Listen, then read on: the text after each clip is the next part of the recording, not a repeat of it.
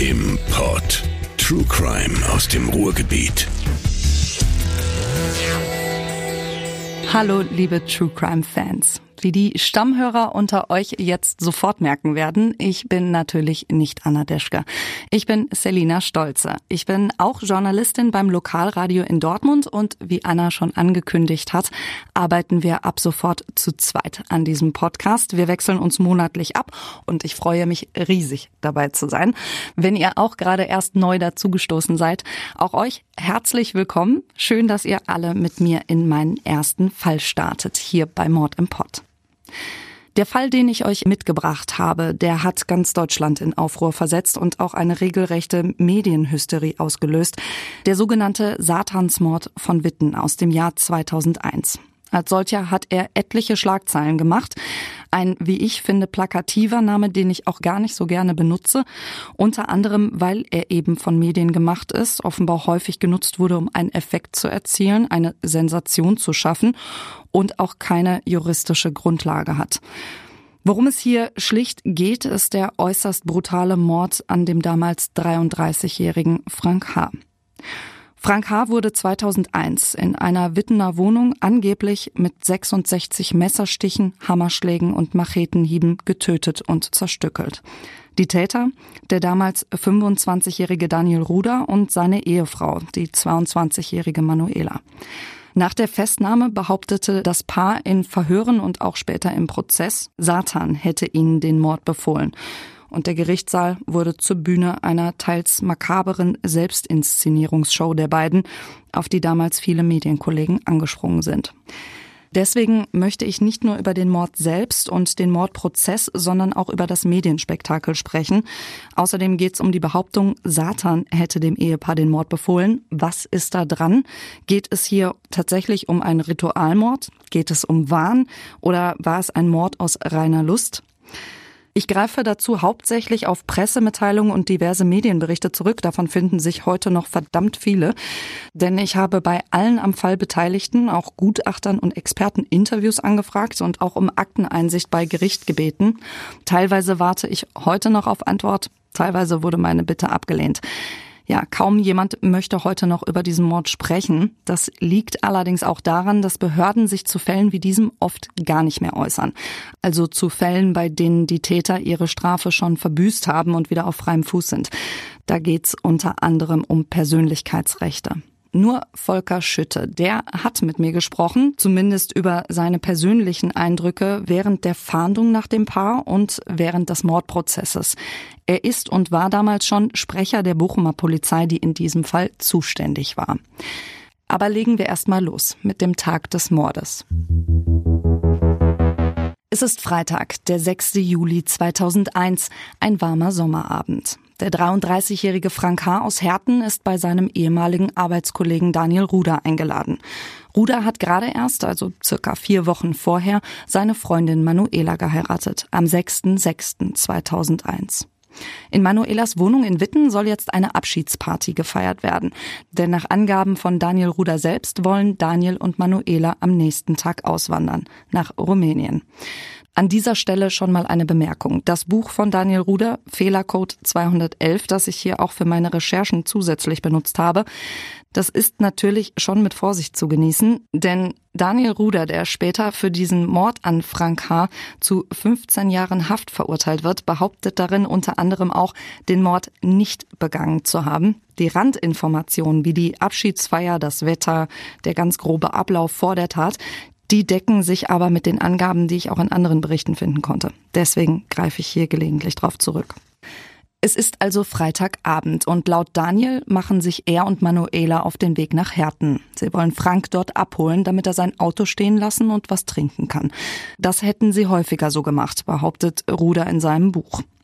Demnach hat Frank sogar ein Geschenk dabei, eine Art Notfallpaket für die anstehende Reise.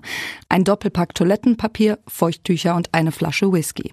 Frank ahnt also augenscheinlich nichts und freut sich einfach auf die Party, doch außer ihm und den Ruders kommt offenbar niemand sonst. Wann und wie genau es dann zu dem Übergriff auf Frank H. kommt, das wissen bis heute nur seine beiden Mörder. Zu ihren Aussagen vor Gericht komme ich noch, wenn ich gleich über den Prozess spreche. Klar ist durch die Obduktion der Leiche später nur Folgendes. Die beiden Täter schlagen an dem Abend mit einem Hammer auf Frank H. ein, stechen und hauen etliche Male mit Messern und einer Machete zu. Die Leiche ist so zugerichtet, dass sie später nur noch durch eine DNA-Analyse identifiziert werden kann. Offiziell und in den Medien ist immer wieder die Rede von 66 Hiebenschlägen und Stichen eine, ja, in Anführungszeichen diabolische Zahl, die die Medien auch sehr gerne für ihre Schlagzeilen nutzen. Unter anderem auch der Spiegel, der am 23.01.2002 aber außerdem einen Artikel veröffentlicht, der die Zahl dann doch etwas relativiert. Ich zitiere. Bei der Obduktion der Leiche zählte der Gerichtsmediziner mindestens neun Herzstiche bei dem 33-jährigen Opfer. Der Schädel des Opfers wies fast 30 Schlagverletzungen auf. Sie wurden mit der spitzen und der stumpfen Seite eines Zimmermannshammers verursacht, sagte der Sachverständige vor Gericht. Die diabolische Zahl von insgesamt 66 Schlag-, Hieb- und Stichverletzungen sei dagegen eher zufällig gewesen. Vermutlich seien es ohnehin mehr. Kleinere Verletzungen wurden erst gar nicht mitgezählt. Das soll also der Gerichtsmediziner gesagt haben. Das Paar soll Frank H. dann außerdem ein Pentagramm in den Bauch geritzt haben. Damit die Aussage des Gerichtsmediziners nicht vorliegt, kann ich natürlich nicht sagen, inwieweit das stimmt. Aber ob nun 66 Verletzungen oder mehr, es war ein regelrechter Overkill, eine Übertötung, wie die Polizei sowas ja auch nennt. Frank H. hat an diesem Abend keine Chance. Nach dem Mord flüchten Daniel und Manuela Ruder und lassen die Leiche in der Wohnung zurück. Die Polizei findet sie drei Tage später, also nicht, wie häufig behauptet, schon einen Tag nach dem Mord. Das ist in der Pressemitteilung der Polizei vom 10. Juli dokumentiert. Und darin heißt es auch erst einmal nur, am gestrigen Montag gegen 10 Uhr wurde in einer Wohnung in einem an der Breite Straße in Witten gelegenen Mehrfamilienhaus der Leichnam einer männlichen Person entdeckt, die eines nicht natürlichen Todes gestorben ist. Auf diesen Satz folgt dann die Einladung zur Pressekonferenz, auf der dann klar wird, dass das kein gewöhnlicher Mordfall ist. Springen wir noch mal kurz zurück zu dem Zeitpunkt, als die Polizei den Leichnam findet. Zuvor hatte sie offenbar einen Hinweis bekommen von Manuelas Mutter. Sie soll eine Art Abschiedsbrief von Manuela erhalten haben. Die Polizei geht also daraufhin in die Wohnung. Und was sie vorfindet, fasst Journalist Daniel Müller rückblickend ganz gut zusammen in einem Artikel für die Welt vom 28. September 2008. Da heißt es, die Polizei fand den Leichnam von Frank H. bis zur Unkenntlichkeit malträtiert in der schwarz gestrichenen Wohnung der Ruders. Einige Wände waren mit dunklen Tüchern verhangen, überall standen auf den Kopf gestellte Kreuze, Totenköpfe, mittendrin ein schwarzer Sarg. Auch SS-Runen wurden sichergestellt, die einen ersten Hinweis auf Daniel Ruders Kontakte in die rechtsextreme Szene gaben. Neben dieser düster wirkenden Einrichtung finden die Beamten außerdem den Schriftzug When Satan Lives aus roten Buchstaben auf ein Fenster geschrieben und eine Art Todesliste an der Wand.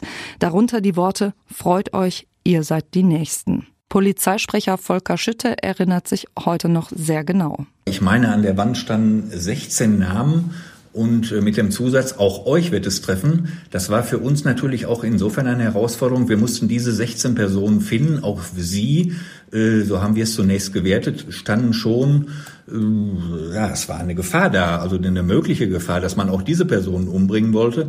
Wir haben alle 16 Personen ausfindig gemacht, sie sind unter Polizeischutz gestellt worden. Die beiden Tatverdächtigen hatten Bochum bzw. Witten mittlerweile verlassen. Es ist ein, eine riesen Fahndungsaktion ausgelöst worden und natürlich auch ein Druck auf unsere Behörde lastete schon immens äh, nach dem Motto, diese beiden Personen sollten aber möglichst schnell festgenommen werden. Das Paar ist zu diesem Zeitpunkt aber schon durch halb Deutschland gefahren. In der Fahndungspressemitteilung der Bochumer Polizei heißt es, Sie sind mit einem beigefarbenen Opel Vectra unterwegs, mit Recklinghauser Kennzeichen und auffälligen Aufklebern bzw. Schriftzeichen. So ist an der Heckscheibe des Opel Vectra der rote Schriftzug Soko Friedhof und ein Pentagramm. An den beiden Fahrzeugtüren befindet sich der schwarze Schriftzug Kadaver Verwertungsanstalt Bunkertor 7. Die Staatsanwaltschaft Bochum hat auch eine Belohnung ausgesetzt. 3000 D-Mark für Hinweise. Und die Hinweise kommen. Die Polizei erfährt, das Paar war einen Tag nach der Tat in Hannover in einer Autowerkstatt und kaufte dort neue Reifen.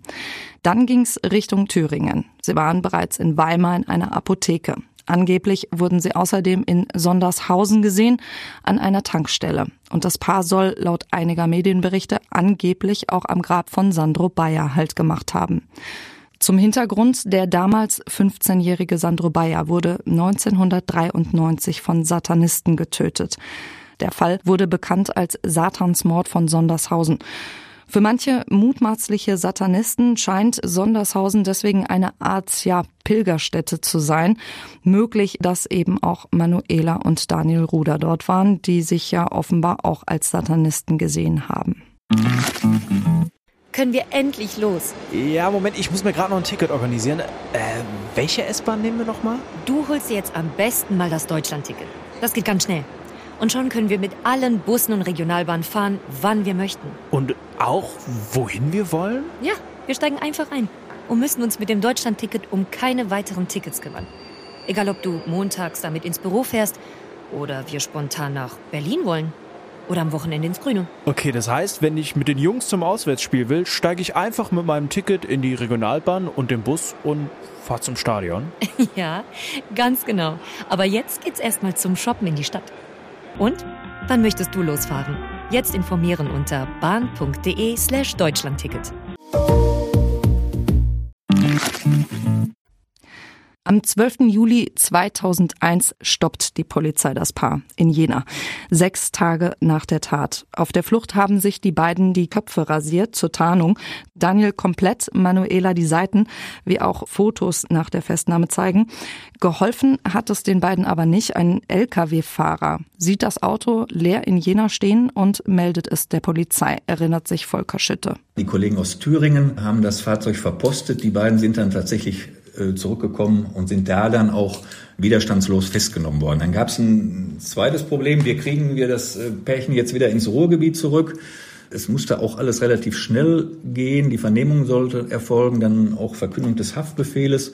Ja, und dann hat man sich dazu entschlossen, also die Mordkommission 2, die war mittlerweile auf 20 Personen aufgestockt worden. Man hat sich entschlossen, die Hubschrauberstaffel aus Nordrhein-Westfalen dann in Richtung Thüringen fliegen zu lassen. Ein Personenschutzkommando aus Nordrhein-Westfalen oder aus unserer Behörde war mit an Bord. Man ist von Bochum nach Thüringen geflogen und circa drei Stunden später waren dann die beiden Personen dann auch hier in Bochum wieder zugegen. Eine Riesenerleichterung für die Polizei, sagt Schütte, und natürlich eine Sensation für die Journalisten. In der Polizeipressestelle Bochum steht auf einmal das Telefon nicht mehr still. Volker Schütte und seine Kollegen ahnen da schon, dass es einen Auflauf geben wird. Für die Unterstützung bei der Fahndung kommt die Polizei der Presse deswegen etwas entgegen und lädt sie ein, zum Landeplatz auf dem Gelände der Bereitschaftspolizei am Bochumer Ruhrstadion zu kommen. Ich weiß noch, ich war selbst mit vor Ort. Ich glaube, da haben 100 Journalisten gestanden, ich glaube 10 oder 20 Kamerateams. Die haben dann die Möglichkeit gehabt, den landenden Hubschrauber halt ähm, zu filmen. Äh, Fotos sind gemacht worden und man konnte dann auch sehen, wie die beiden Tatverdächtigen ausgestiegen sind. Ich erinnere mich immer noch an die weißen äh, Anzüge, Schutzanzüge, die sie getragen haben. Sie hatten äh, Kopfhörer auf den Ohren. Sie sind dann zu einem Fahrzeug gebracht worden. Und dann natürlich direkt zur Vernehmung. Fotos von den beiden in ihren weißen Anzügen haben wir für euch auf Facebook und Instagram gepostet. Da seht ihr, wie Daniel Ruder gerade vom Heli zum Polizeitransporter gebracht wird. Manuela Ruder sitzt auf dem Foto, auf dem sie zu sehen ist, bereits in einem drin. Deutschland ist zu diesem Zeitpunkt also schon komplett in Aufruhr. Und auch die Medien, die titeln. Zum Beispiel, wenn Satan lebt, grausiger Ritualmord in Witten oder auch Satans wirre Brut. Klar, die angeblichen 66 Messerstiche, die düster wirkende Einrichtung der Tatortwohnung, die Flucht der beiden und die Angst aller vor weiteren Morden, außerdem die Hinweise auf einen möglichen satanistischen Hintergrund. Selbst die Polizei spricht in ihren Pressemitteilungen schon sehr früh von einem Ritualmord. Entsprechend sind dann alle Augen auf den Prozess gerichtet. Der beginnt am 10. Januar 2002 vor dem Landgericht in Bochum. Er wird von Anfang an zu einer Show, die wirklich alle Medien anzieht, sogar internationale. Es sind, sagte Mischütte, auch Übertragungswagen aus der Türkei, Amerika und England dort. Auf der anderen Seite der Mikrofone und Kameras die zu diesem Zeitpunkt noch mutmaßlichen Mörder von Frank H. Und die scheinen die Aufmerksamkeit regelrecht zu genießen. Online findet ihr noch einige Pressefotos aus dem Gerichtssaal, die zumindest diesen Eindruck erwecken. Sie zeigen Daniel Ruder mit weit aufgerissenen Augen, starrem Blick, Manuela, die den Mittelfinger zeigt. Auf einigen sieht man auch die beiden hämisch grinsen oder mit rausgestreckten Zungen. Auf diesen Bildern ist von Reue nichts zu sehen und auch Volker Schütte bestätigt diesen Eindruck. Er war selbst bei einer Verhandlung dabei. Ja, ich muss sagen, es war schon eine schaurige Stimmung. Man hat da gesessen, es war mucksmäuschenstill, der Saal war prall gefüllt. Äh, nicht nur hauptsächlich natürlich erstmal in der ersten Phase von Journalisten, die ja dann immer die Möglichkeit haben, Fotos beziehungsweise Filmaufnahmen zu machen.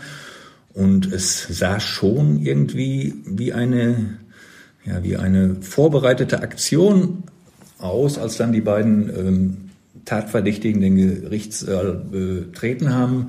Der weibliche Part äh, trug eine Sonnenbrille und als dann der Tatverdächtige hereinkam, spreizte er den Zeigefinger, den, den kleinen Finger, machte also, ich sage jetzt mal einfach den Satansgruß, es mag auch andere Sachen hinter diesem Gruß äh, mögen sich da verbergen und das soll auch in jeder Verhandlung so gewesen sein.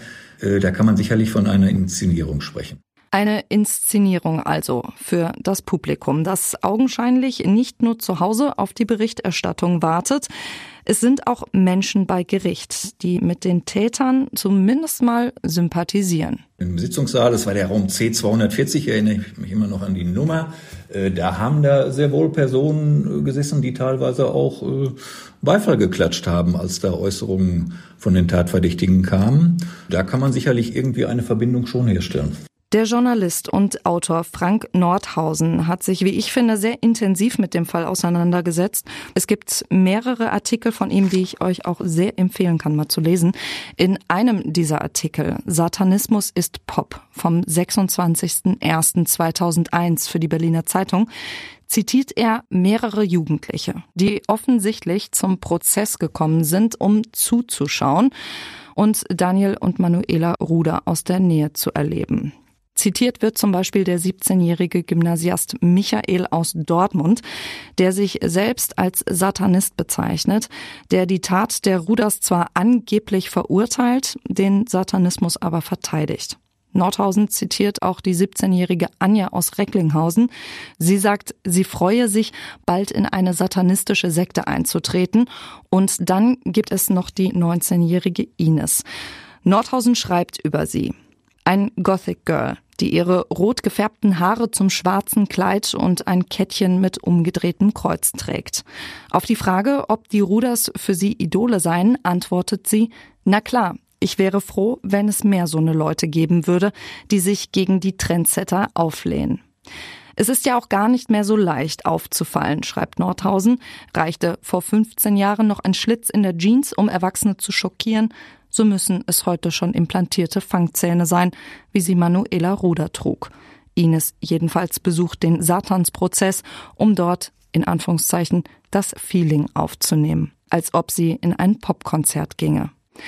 Und die Jugendlichen sind offensichtlich nicht die einzigen Interessierten.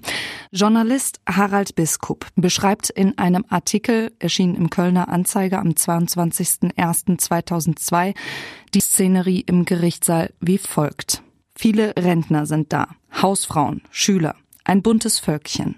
Die TV-Teams haben auf der Suche nach vermeintlichen Sympathisanten der Angeklagten bleichgesichtige Jünglinge in schwarzen Ledermänteln im Visier als trügen Satanisten Uniform. In den ersten Tagen sollen bis zu 50 Euro für einen Platz im Saal C 240 gezahlt worden sein. Grusel live. Ja, nicht verwunderlich finde ich, dass dann in der Presse eben neben Beschreibungen von Grimassen und Outfits prompt und immer häufiger auch Sektenbeauftragte und Satanismusexperten auf den Plan treten. Es wird wild diskutiert über die Grenzen zwischen Jugendkultur und gefährlicher religiöser Ideologie, über die schwarze Szene, Musik und die Faszination des Okkulten. Und die schwarze Szene, die Gothic-Szene, die in Verbindung mit diesem Fall oft als Problem dargestellt wird, die reagiert. Also zumindest einzelne von ihnen. Einige aus der Szene fühlen sich nämlich pauschal verurteilt. Ihnen stößt vor allem die Gleichsetzung übel auf. Also Gothic gleich Satanismus gleich potenzielle Mörder.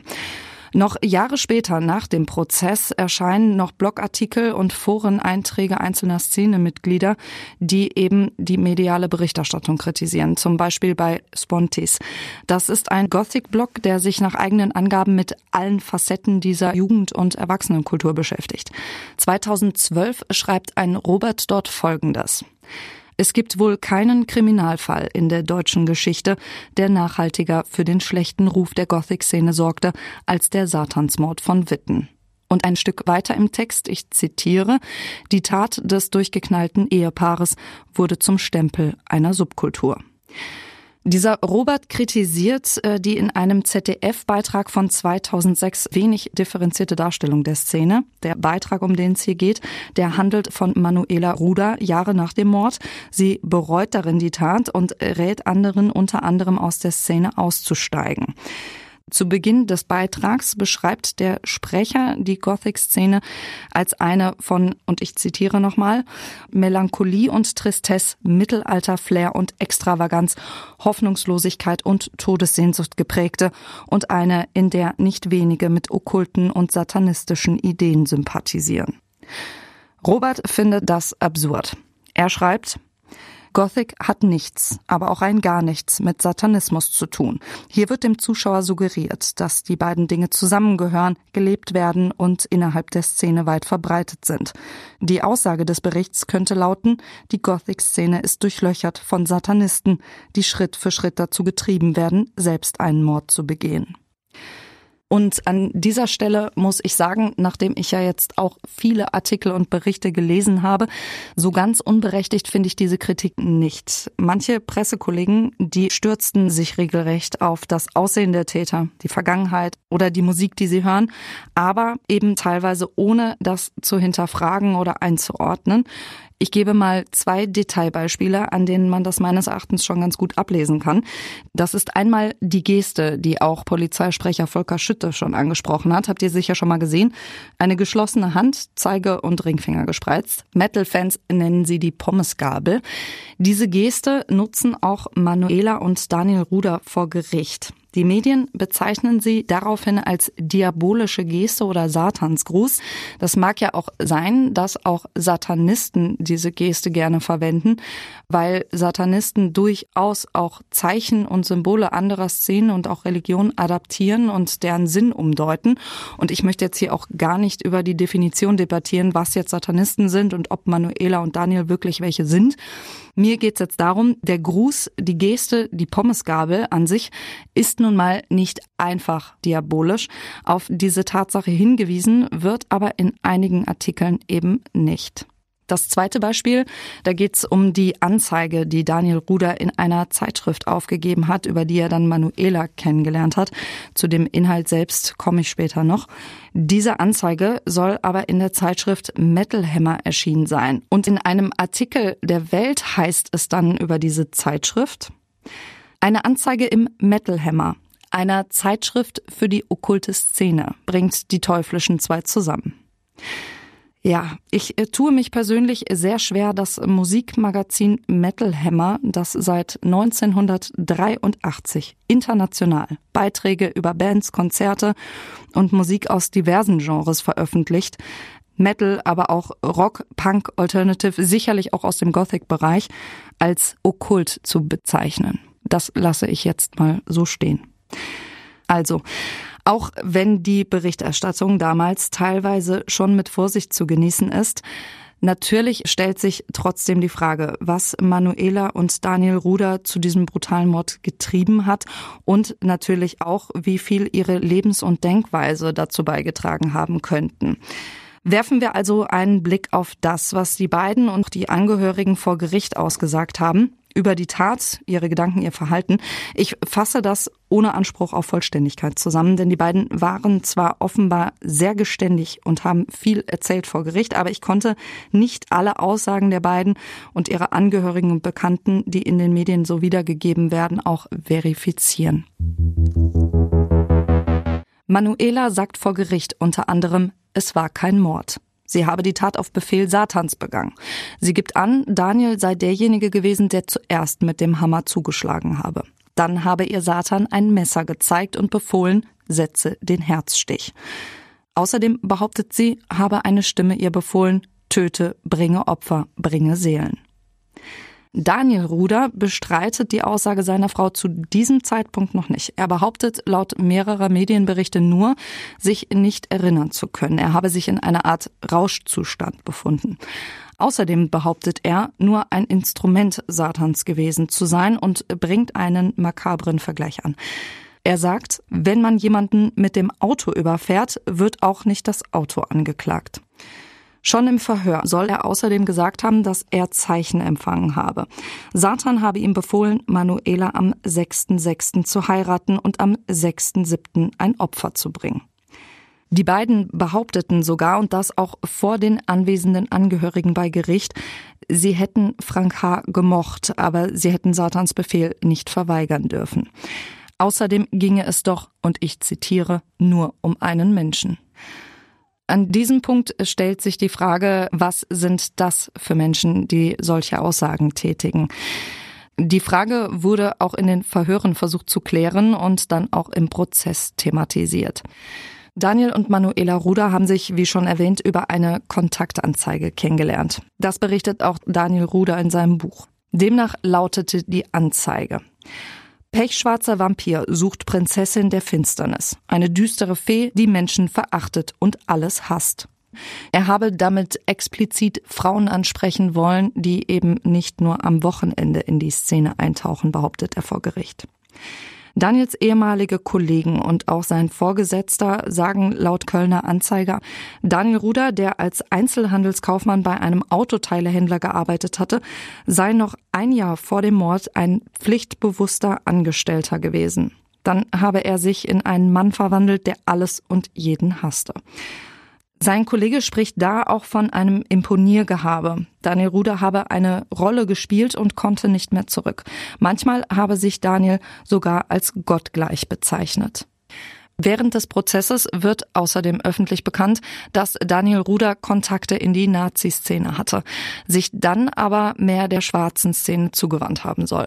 Manuela Ruder soll dagegen schon mit 13 in der Szene unterwegs gewesen sein und sich dann dem Satanismus zugewandt haben.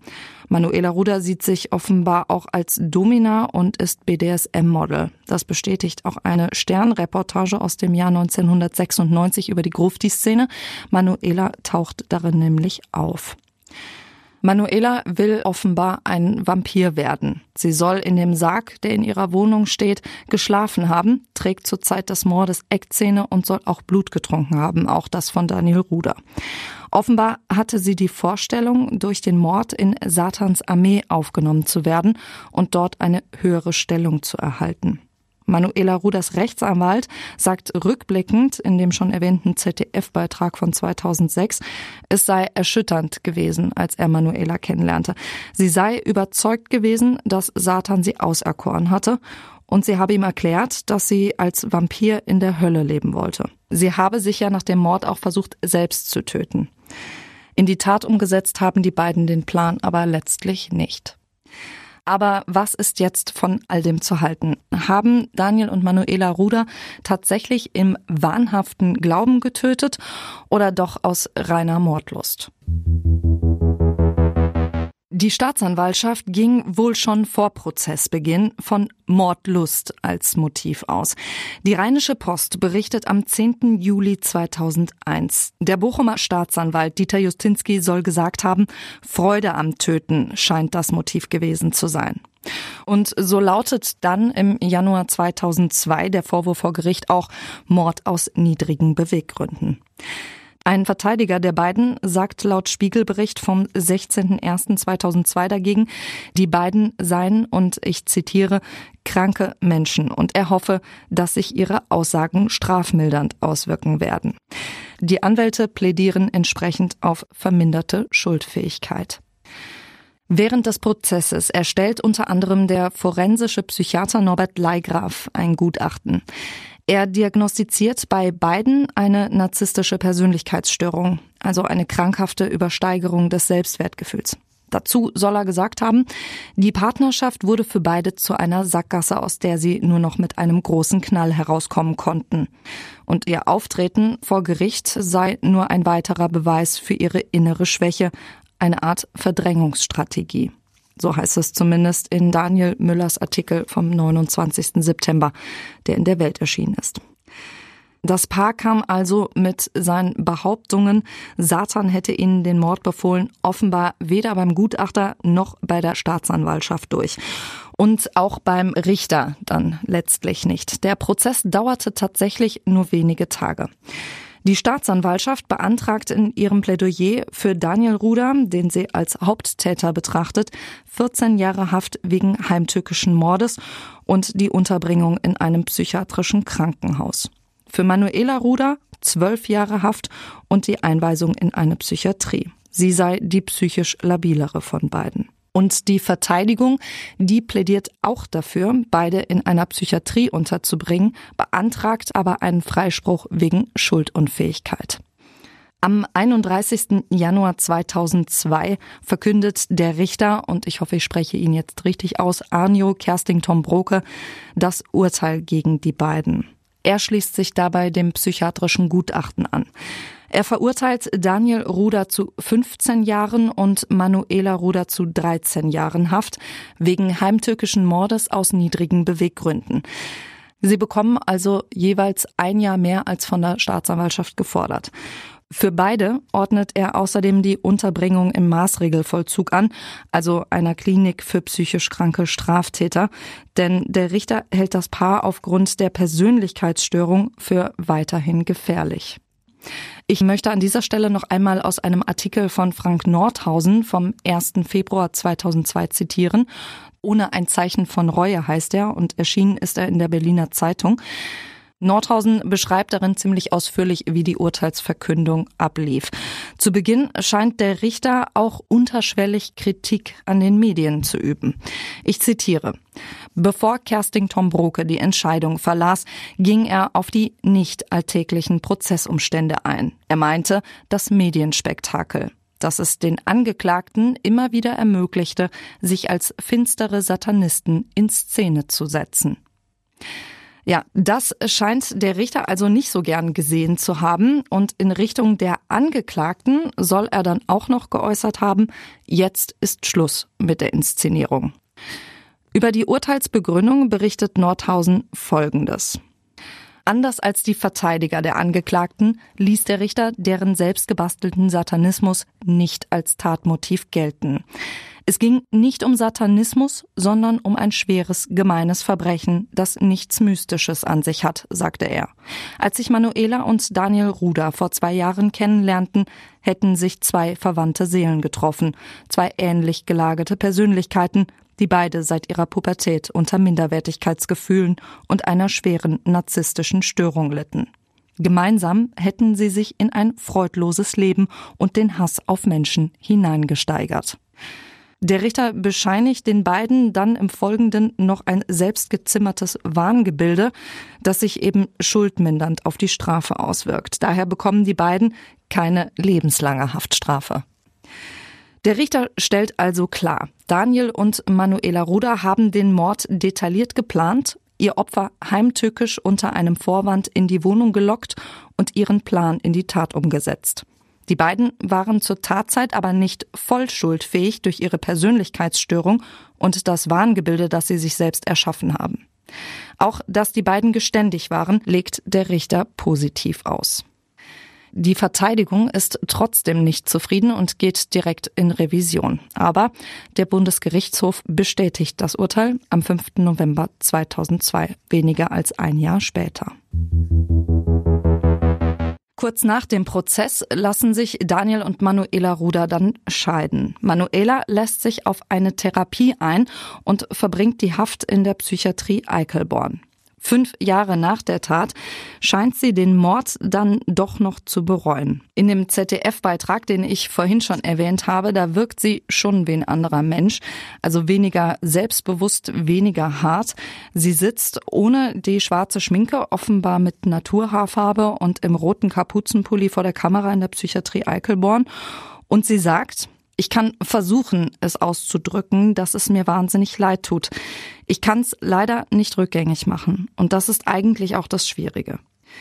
Die Ärzte von Manuela Ruder kommen dann in dem Beitrag zu Wort und sagen, sie hätten keinen Zweifel an der Aufrichtigkeit ihres Wandels.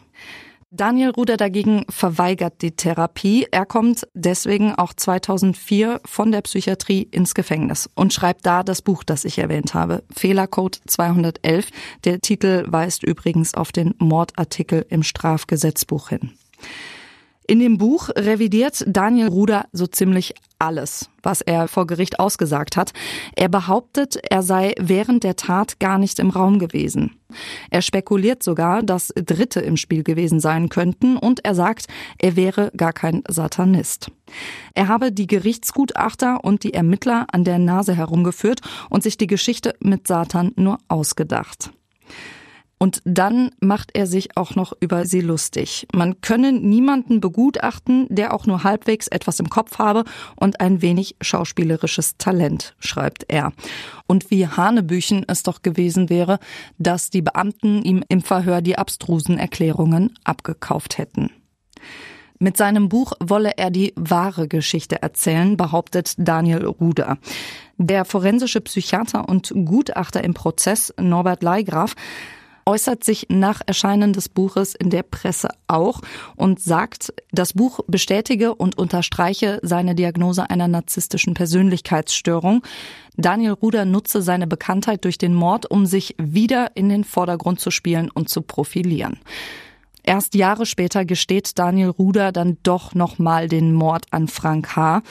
oder deutet zumindest an, dass er den Mord an Frank H. begangen hat. Da steht er wieder vor Gericht, weil er angeblich jemanden beauftragt haben soll, seine Ex-Frau umzubringen. Von diesem Vorwurf wird er freigesprochen. Im Rahmen des Prozesses äußert er aber, er habe zu Recht für die Tat an Frank H. im Gefängnis gesessen.